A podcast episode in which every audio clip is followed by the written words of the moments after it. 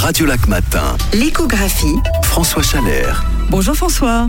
Bonjour Sophie. Nous parlons avec vous des emplois du futur proche, bien sûr, école, stage, apprentissage, perfectionnement. C'est en juin-juillet que se prennent souvent les décisions personnelles de formation. Alors que sait-on des attentes actuelles sur le marché de l'emploi, François? Eh bien Sophie, ce sont les profils techniques qui sont les plus demandés dans les entreprises, si l'on se réfère aux offres d'emploi publiées ces derniers mois.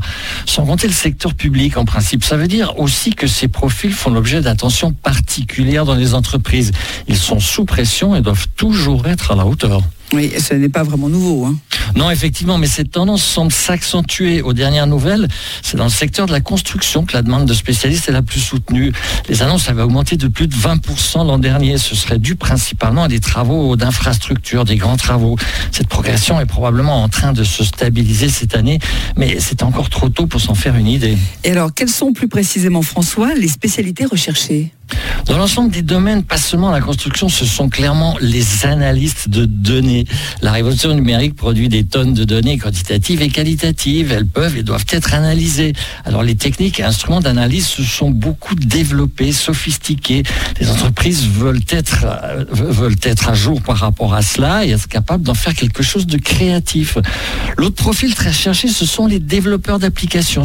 C'est souvent lié à l'analyse de données d'ailleurs. Encore une fois, dans tous les domaines de l'industrie et des services. Alors il y a aussi d'autres métiers de ce genre très en vogue actuellement. Hein. Oui, Sophie, je ne vous étonnerai pas en les énumérant. Les managers de l'innovation, les spécialistes de l'intelligence artificielle ou de la blockchain, ou encore les roboticiens, ingénieurs en robotique en d'autres termes. Oui, on voit aussi beaucoup d'annonces pour les métiers commerciaux. Hein. Oui, toujours, parce que la vente est évidemment cruciale dans les entreprises. Elles recherchent toujours de bons commerciaux, de très bons commerciaux pour être précis. Mhm. Elles en forment aussi, mais on sait qu'une bonne formation et même l'expérience suffisent rarement à faire un commercial canon. Il y a un moment où ça relève davantage du pur talent et tout est en général mesurable dans cette activité. C'est un état d'esprit en fait. Il faut aimer la compétition et se sentir mal lorsque l'on ne gagne pas. Oui, on a l'impression que les annonces pour les emplois dans les services et le social ont, un peu baissé, hein, François Oui, proportionnellement en tout cas, et ça demanderait quand même à être vérifié. Ce serait dû probablement à l'évolution démographique.